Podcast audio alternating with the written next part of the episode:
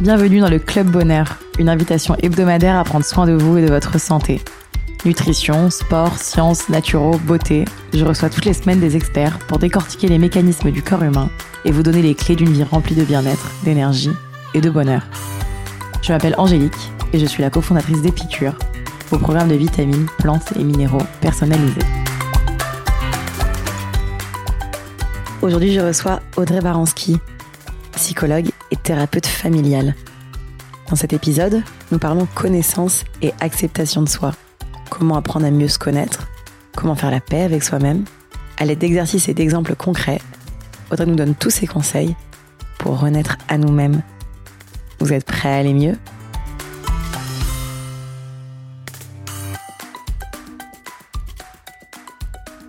Bonjour Audrey. Bonjour Angélique. Merci beaucoup d'être avec nous dans cet épisode du Club Bonheur. Pour euh, te présenter en quelques lignes, tu exerces en tant que psychologue et thérapeute familiale en libéral à Bordeaux. Oui, tu es également formée à la naturopathie, la thérapie sensorimotrice et l'accompagnement à la gestion de traumatisme. Oui. En juin dernier est sorti ton premier livre intitulé Renaître à soi-même aux éditions Les Trois Colonnes. Ouais. Il nous guide vers une meilleure compréhension de soi via plusieurs explications, illustrations et exercices pour apprendre à mieux se connaître. On te reçoit cette semaine pour parler de ce livre et connaître tes conseils pour une meilleure connaissance et acceptation de soi-même. Pour démarrer, est-ce que tu peux peut-être nous expliquer euh, ou nous donner ta définition euh, du développement personnel et de la connaissance de soi? Alors pour moi, le, le développement personnel, c'est quelque chose d'assez générique. Donc en dehors de tous les outils qu'on peut ranger dans euh, le développement personnel, le processus de base, il me semble que c'est euh, en fait euh, la capacité à se questionner et à s'observer. Parce que en fait, plus je m'auto-questionne, je m'observe, je tire des, des réflexions, je fais des constats à partir de comment je fonctionne, et ben ensuite je peux m'ajuster pour être dans quelque chose qui me convient de mieux en mieux. Donc pour moi, le développement personnel, c'est cette euh, capacité, cette posture, cette façon de fonctionner avec soi qui fait que, euh, eh ben, je vais essayer de mettre en place des choses pour me sentir euh, le plus souvent possible, tout le temps mieux, euh, mieux ou bien avec moi-même. Donc c'est quand même quelque chose qui me permet d'être le plus possible en cohérence avec moi-même. Alors pour ça, on peut utiliser euh, plein d'outils, hein, euh, ou pas. Voilà, ça peut être aussi tout simplement un mode de fonctionnement. Et toi, du coup, euh, quelles sont tes clés à toi pour apprendre à mieux se connaître Et est-ce que tu penses aussi qu'on puisse apprendre à se connaître à 100% et que c'est ça le but de la vie, c'est de mourir en sachant tout sur soi-même Ou est-ce qu'il y aura toujours une part d'inconnu et il faut l'accepter et vivre avec? Pour moi, euh, les clés pour mieux apprendre à se connaître, c'est un peu la démarche qu'il y a dans mon bouquin. C'est déjà à la base de commencer euh, à s'écouter, à s'écouter pour pouvoir euh, s'accepter, parce que bah on n'est pas parfait, on vit pas dans un monde parfait, on fait pas toujours euh, les choses comme on aura envie de les faire. Donc si déjà j'arrive à être dans quelque chose d'assez tranquille et bienveillant vis-à-vis de moi-même, eh ben là j'ai déjà des clés, des outils pour me connaître. C'est-à-dire accepter que bah oui, tel truc ça me fait sortir de mes gonds ou euh, bah ça j'arrive pas à le faire, euh, j'ai telle et telle limite et c'est pas grave en fait. On a tous euh, des limites à un moment donné. On peut pas tout faire, on est tous différents, donc on a tous des capacités différentes. Donc pour moi, euh, mieux se connaître, c'est déjà apprendre à s'écouter et c'est aussi accepter euh, que ça prenne du temps. C'est-à-dire c'est pas parce que je décide que tiens là à partir de maintenant je vais décider de mieux m'écouter euh, que ça va marcher. Parce que euh, bah, quand je commence à être dans cette posture-là vis-à-vis de moi-même, j'ai pas toujours les réponses qui viennent tout de suite. Je peux, par exemple, commencer à me dire, bah tiens, là, dans telle situation, qu'est-ce que ça me fait vivre, qu'est-ce que ça me fait, et je peux ne pas réussir à répondre à cette question parce que j'ai pas l'habitude de m'auto-questionner, de m'auto-observer, donc les réponses elles ne viennent pas forcément tout de suite. Et ben c'est pas grave, mais plus je vais répéter cette euh, posture-là vis-à-vis de moi-même, eh ben à un moment je vais les avoir les réponses à mes questions. Donc bien se connaître, c'est aussi accepter que par moment on n'a pas de réponse à ces questions et c'est pas grave, elles viendront, euh, elles viendront plus tard. Donc quelque part, c'est aussi, euh, je pense qu'une des conditions pour bien se connaître, c'est arrêter d'avoir des exigences vis-à-vis de soi-même. C'est-à-dire, il faut absolument que euh, je sache ta ta ta ta, ta ou, ou que je fasse tel et tel truc parce que c'est ça qui est bien. Bah non, non, non. Encore une fois, euh, pas forcément. Mais de la même manière, je pense que de la même manière, parfois on réagit à des situations euh, donc moi je suis complètement euh, d'accord. Euh, euh, Peut-être qu'on réagit pas de la bonne manière entre guillemets ou de la manière dont on aurait aimé réagir. Euh, donc c'est c'est effectivement je pense très positif de se dire de pas s'auto-flageller et de se dire bon si j'ai réagi comme ça, il faut que je comprenne pourquoi j'ai réagi comme ça et pas que je me je m'auto-flagelle. Mais en même temps, mm-hmm. j'imagine qu'il faut quand même aussi aspirer à progresser euh, et quand une situation nous a mis dans un état de stress ou de tristesse ou de colère, alors qu'elle aurait peut-être pas dû euh, le faire, euh, mmh. est-ce que tu penses que du coup aussi il faut se dire bah qu'est-ce que je peux mettre en place aussi pour que la prochaine fois je réagisse autrement? Ou est-ce que bah, c'est ma personnalité, je réagirais comme ça, donc comment peut-être faire pour l'atténuer ou que ça dure moins longtemps? Quel est ton conseil aussi quand on réagit à une situation pas de la manière dont on aurait aimé réagir? Il, me semble déjà que la première chose, c'est de se dire, euh, bah tiens, qu'est-ce que qu'est-ce qui s'est passé? Pourquoi j'ai réagi comme ça? Qu'est-ce qui a fait que j'ai pas pu, par exemple, avoir le comportement euh, A alors que c'est celui que j'ai que je souhaiterais avoir et que moi j'ai eu le comportement B? Ok? Déjà, si on arrive à identifier qu'est-ce qui m'a permis de pas accéder à ce fameux comportement A, ça, ça peut déjà aider et on est déjà là dans quelque chose de la connaissance de soi. Qu'est-ce qui m'a manqué? Qu'est-ce qui a fait que c'était pas possible pour moi? Pourquoi c'était pas accessible? Etc. Etc. Après, ça, c'est effectivement ne pas être dans le jugement. C'est pas parce que j'ai pas réussi à faire A que je suis nulle ou que je suis une merde, parce que j'entends souvent ça en consultation. Hein. En général, on n'a pas des mots tendres vis-à-vis de soi-même. Donc, euh, bah non, on n'est pas nul, on n'est pas une merde. C'est juste que bah c'était pas possible euh, à cet endroit-là. Et puis, donc le jugement à cet endroit-là, il sert strictement à rien. À part s'enfoncer, se faire encore plus mal et finalement réduire son champ des possibles, parce que en général, c'est pas quand on va mal qu'on arrive à se mobiliser pour faire mieux. C'est quand même un peu plus compliqué. Euh, donc moi, je pense que se juger, se critiquer, c'est quand même euh, s'empêcher de se découvrir et de développer ses capacités. D'où effectivement le concept de bienveillance que j'explique euh, dans mon livre, parce que plus je suis bienveillant, plus je peux accéder à des ressources me permettant d'atteindre ce comportement A que j'ai envie d'avoir. Et puis après, les choses, elles sont pas toutes blanches ou toutes noires. Il faut savoir nuancer c'est pas parce que j'ai envie de d'avoir le fonctionnement du comportement A que forcément j'y arriverai. Parce que bah, finalement, peut-être que ce comportement A, ça me convient pas au fond à moi et que ça me demanderait trop d'efforts ou ça serait trop coûteux ou donc c'est aussi être dans réussir à être dans la dans le respect de soi et dans la lucidité de l'endroit où on en est, c'est-à-dire ce qui est accessible et pas accessible. Et encore une fois, si c'est pas accessible, ben, en soi, c'est pas dramatique. Si mon rêve c'est de faire 1m80 et que je fais 1m60, ah, ça va être compliqué. Enfin, il y a des choses qui sont pas atteignables. Vous voyez, donc il y a aussi un certain réalisme à avoir, une certaine lucidité sur ce que je souhaite obtenir. Sinon, on est tout le temps dans l'auto-sabotage et on se met en échec parce que j'arriverai jamais à faire 1m80. Je fais 1m60. Ton livre s'appelle Renaître à soi-même. Mm-hmm. Du coup, je, je donc, je m'interroge sur euh, pourquoi avoir choisi le mot renaître et est-ce que justement c'est ça, c'est euh, se réaxer d'une autre manière, rechanger ses jugements ou c'est tout autre chose?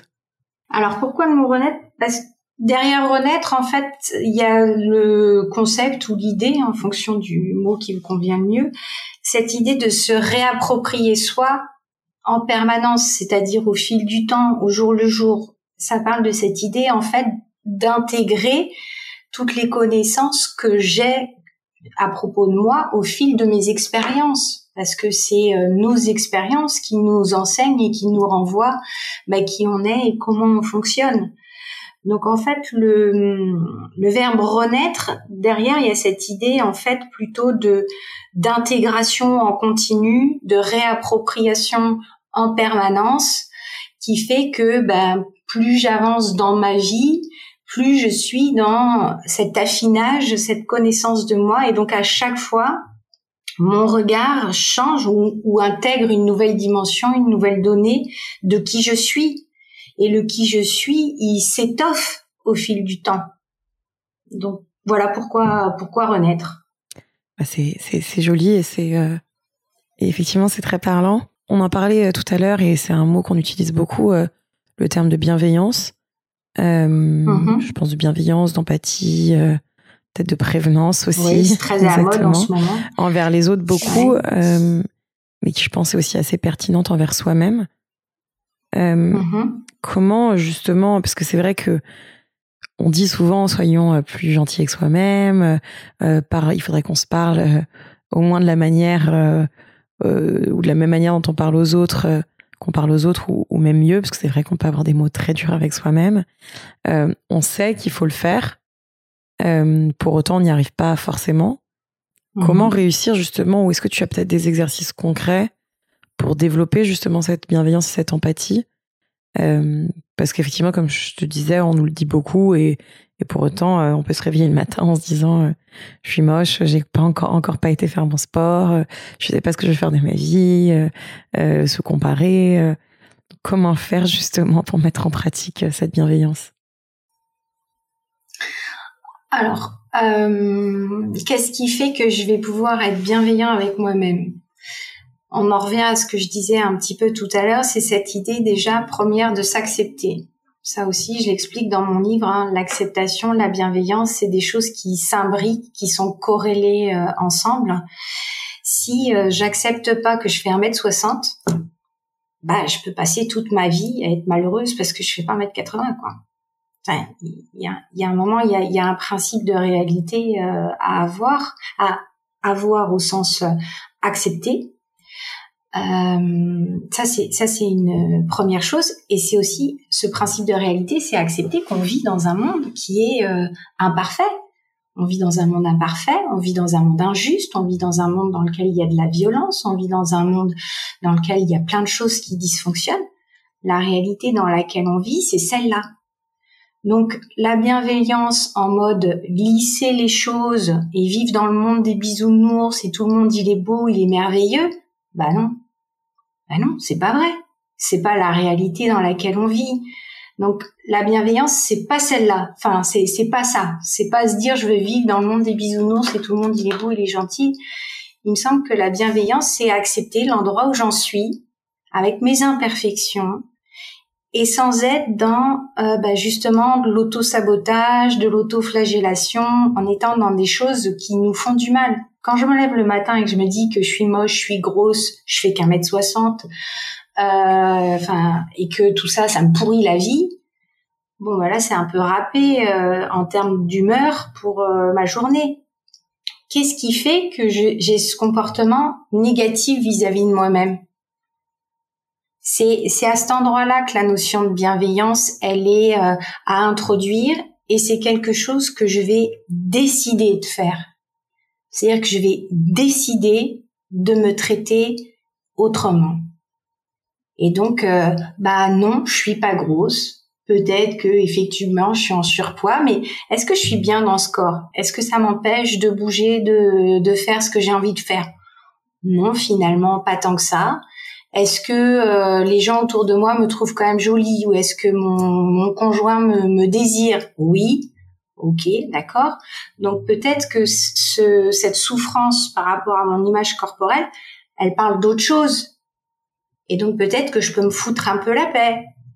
voyez? Et donc là, je peux peut-être commencer à essayer de me regarder différemment, de me traiter différemment, et c'est à cet endroit-là qu'elle arrive la bienveillance.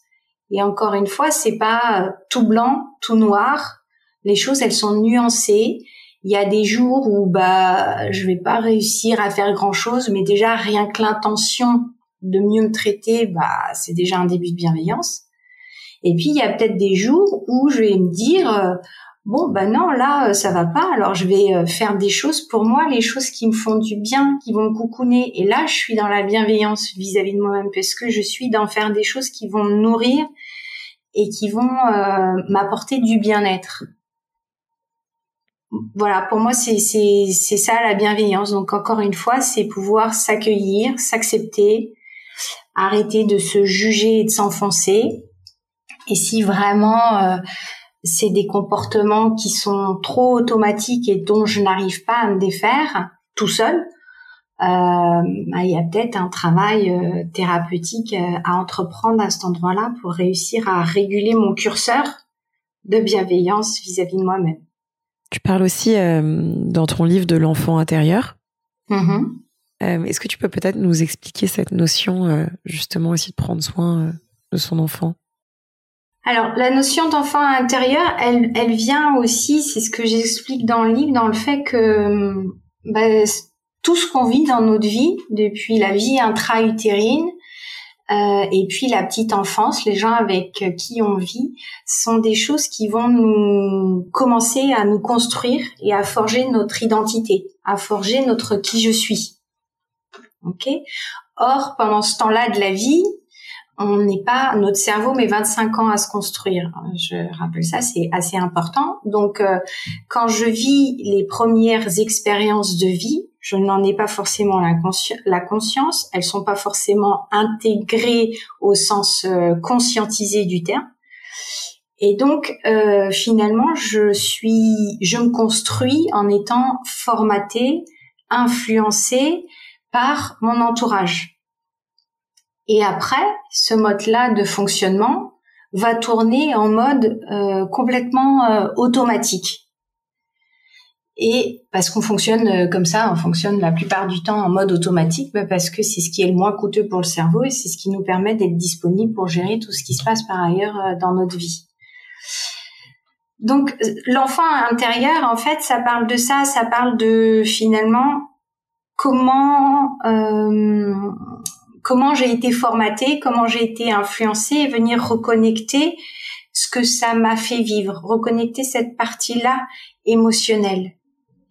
Et quand j'arrive à être dans quelque chose d'apaisé par rapport à cette euh, construction de début de vie, eh bien, effectivement, euh, je peux être dans des choses euh, de l'ordre de la bienveillance, de l'acceptation. Et voilà. Donc, l'image de l'enfant intérieur, ça parle un petit peu de, de tout ça, de ce début en fait de formatage de qui je suis, d'où je viens en gros, et, euh, ben plus on en prend soin au sens où euh, on va l'écouter, on le connaît, on le rencontre, on sait pourquoi. Bah tiens, justement, j'ai pas réussi à faire le comportement A et que j'ai fait le comportement B. Ben là, on est, euh, pour revenir à ce qu'on évoquait au début, dans une meilleure connaissance de soi. Et une meilleure connaissance de soi bah, permet d'être dans plus de bienveillance à l'égard de soi. Et tu euh, parles dans ton livre euh, d'exercices que tu as euh, pour justement apprendre à mieux se connaître. Mm-hmm. Est-ce que tu as peut-être, tu peux peut-être nous en proposer un ou deux qu'on pourrait faire tous ensemble, ensemble? Bah Là, comme ça, il y a un exercice effectivement que je donne dans mon livre qui peut être proposé comme une première expérience de rencontre à soi, savoir où j'en suis et et comment ça circule moi avec moi, hein, puisque la teneur du livre euh, c'est ça, hein, c'est la relation que j'ai avec moi-même pour me réapproprier justement. C'est de vous mettre devant un miroir, idéalement un miroir euh, de pied pied tête, enfin en entier, pour voir tout votre corps. Vous tenir debout face au miroir de vraiment prendre le temps de bien vous regarder droit dans les yeux et pas en mode tiens est-ce que là j'ai une tache des cernes euh, ou la taille de mes fesses ou je sais pas quoi vraiment prendre le temps d'être dans une connexion de se regarder pleinement et puis euh, de se dire à haute voix euh, en commençant toutes les phrases pour parler de soi je suis Voilà. Vous pouvez mettre un chrono sur votre téléphone. Moi, dans le cabinet, je mets un chrono de 7 minutes. Pendant 7 minutes, vous vous regardez et vous, vous parlez de vous en commençant toute votre phrase par je suis. Bah, c'est pas facile. Cette première rencontre avec soi est pas forcément évidente. Il y a pas mal de gens qui s'écroulent devant le miroir, qui pleurent. Il y a des gens qui ne savent pas quoi dire. Euh, il y en a d'autres qui disent plein de choses, mais qui en même temps disent rien. Rien d'eux-mêmes, hein, euh, qu'ils sont euh, en profondeur. Voilà. Et c'est déjà de voir, bah, je suis comment dans cet exercice? C'est agréable, désagréable. Qu'est-ce que ça me fait ce truc? Voilà, ça, ça peut être un premier exercice. Qui a l'air effectivement difficile. Euh, mais j'imagine euh, très parlant que moi j'avais déjà fait à deux d'ailleurs euh, où on se regardait dans les yeux et on se disait qui es-tu? Mm-hmm. pendant des heures qui es-tu? Qui es-tu? Qui es-tu? Et puis il fallait répondre. C'était très très dur mais c'est vrai que c'était très évocateur. Et on commence avec des choses peut-être un peu plus futiles. Je suis blonde je suis une femme. C'est ça. Pour finalement aller dans des choses plus plus profondes. Et c'est vrai que ça ça libère certaines choses. Souvent aussi euh, dans le, le, sujet de l'acceptation de soi et du développement personnel, euh, euh, il y a la peur de l'échec qui est très liée à la confiance en soi aussi, de se dire j'ai peur de pas y arriver ou je ne vais pas y arriver dans n'importe quoi, que ce soit effectivement euh, quand si on veut perdre du poids, si on veut changer de boulot, si on veut se donner un défi sportif, si on veut changer une habitude, euh, d'avoir peur de pas réussir, donc parfois de même pas essayer. Mm-hmm. Euh, est-ce que tu as peut-être un, un, conseil là-dessus? Ben, Là aussi, il y a une question de nuance, c'est-à-dire en fait la, la peur, est-ce que sur mon échelle de nuance, J'en suis à un stade où oui, elle est là. Et c'est un peu normal parce que euh, c'est dans une situation où, bah oui, il peut y avoir euh, des inquiétudes, des peurs, c'est-à-dire qu'à cet endroit-là, elle est légitime. Et en même temps, je suis en capacité à prendre du recul par rapport à ça, c'est-à-dire à me décliper, me décoller de ma peur pour, et ça ne va pas m'empêcher de fonctionner. C'est-à-dire qu'elle est là, mais j'arrive à faire avec, c'est-à-dire que son intensité sur le curseur ou dans ma fenêtre de tolérance, pour revenir à un concept que j'expose dans le livre, euh, tant qu'elle est dans ma fenêtre de tolérance, je peux fonctionner avec. Et donc à ce moment-là, la peur, elle est plus une alerte, une alarme que je peux écouter et qui peut être fort utile. Et là, ça va, j'arrive à peu près à gérer.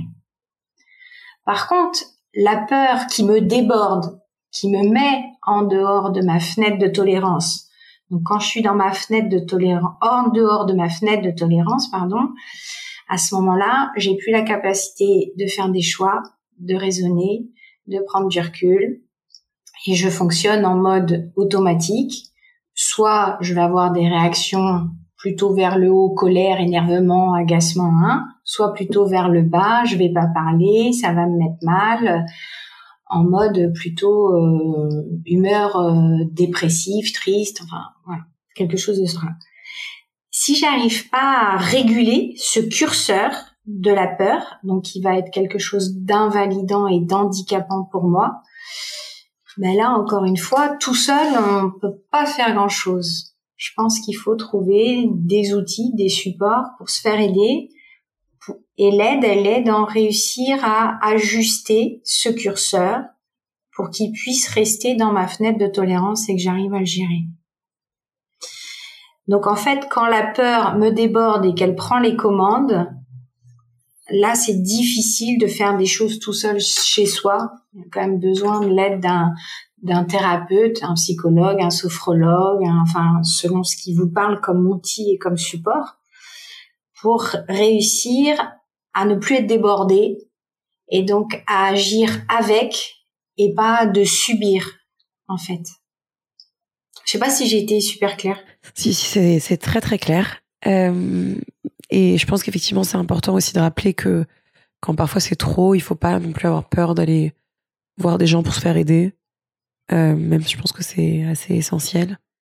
Euh, et que effectivement, ça peut être de la psychologie, de la sophrologie, ça peut être un coach, ça peut être. Euh, oui, de la relaxation, de la méditation. Enfin, chacun trouve le support qui lui permet en fait de revenir dans sa fenêtre de tolérance. Et comme on est tous différents, on prend tous des chemins différents. Il n'y a pas un outil meilleur qu'un autre. Il y a l'outil qui fonctionne pour vous, en fait. Donc, il faut effectivement s'autoriser à tester et à trouver l'outil qui vous convient. Et juste un petit petite parenthèse sur euh, la notion d'échec. Là aussi, il y a quand même tout un système euh, de croyances parce que euh, encore une fois, on n'est pas parfait et bien sûr qu'il y a des choses qu'on ne sait pas faire. Et alors, c'est pas parce qu'on sait pas faire telle ou telle chose que on devient une mauvaise personne ou qu'on est nul ou qu'on n'a pas de valeur ou c'est pas vrai. Là aussi, il y a des systèmes de croyances qui sont dysfonctionnants. Et puis, il me semble que c'est quand on rate des choses qu'on apprend réellement quelque chose et qu'on recommence pas après, qu'on arrive à se réajuster et justement à s'améliorer, se booster, etc. Peut-être que la croyance que l'échec euh, est une bonne chose et que c'est nécessaire et que ça peut m'aider, bah, ça peut peut-être changer aussi quelque chose dans mon rapport à la peur. Oui, et puis peut-être aussi se rappeler euh, qu'au pire des cas, euh, ça sera pas très très grave, on recommencera aussi. Euh, oui, enfin voilà. Donc il y a aussi quelque chose à travailler de, de ce côté-là, quoi. C'est quoi l'échec? C'est quoi vraiment le grand danger que je, je cours? Qu'est-ce qui se passe? Est-ce que c'est rationnel ou est-ce que c'est irrationnel mon truc? Est-ce que tu aurais peut-être, euh, avant qu'on se quitte, euh, un dernier exercice euh, à donner à nos auditeurs qu'on peut appliquer, ou même à nous, hein, au quotidien pour justement améliorer son bien-être et s'apaiser un petit peu ben, C'est cette posture de s'observer et de se questionner. Donc c'est de se poser régulièrement la question de qu'est-ce que ça me fait vivre? Là, quand je suis par exemple en désaccord avec une copine, mon patron, mon conjoint, mes enfants, que ça m'énerve, quand je sens que ça m'énerve ou que je suis triste, c'est-à-dire quand je contacte une émotion assez forte, eh ben c'est vraiment à cet endroit-là, je la chope et je me dis qu'est-ce que ça me fait vivre, qu'est-ce qui se passe pour moi, pourquoi ça m'énerve, pourquoi ça me rend triste, pourquoi, qu'est-ce qui se passe? Et on s'arrête pas à une première réponse. On prend la première réponse et on repose la même question. Qu'est-ce que ça me fait vivre? Et qu'est-ce que ça me fait vivre? Et qu'est-ce que ça me fait vivre? Comme un système en fait de poupée russe pour descendre le plus possible vers la toute petite poupée, la toute petite, la première. À nouveau, ça peut aussi être, être ce concept d'enfant intérieur. Qu'est-ce qui se passe à cet endroit-là pour moi?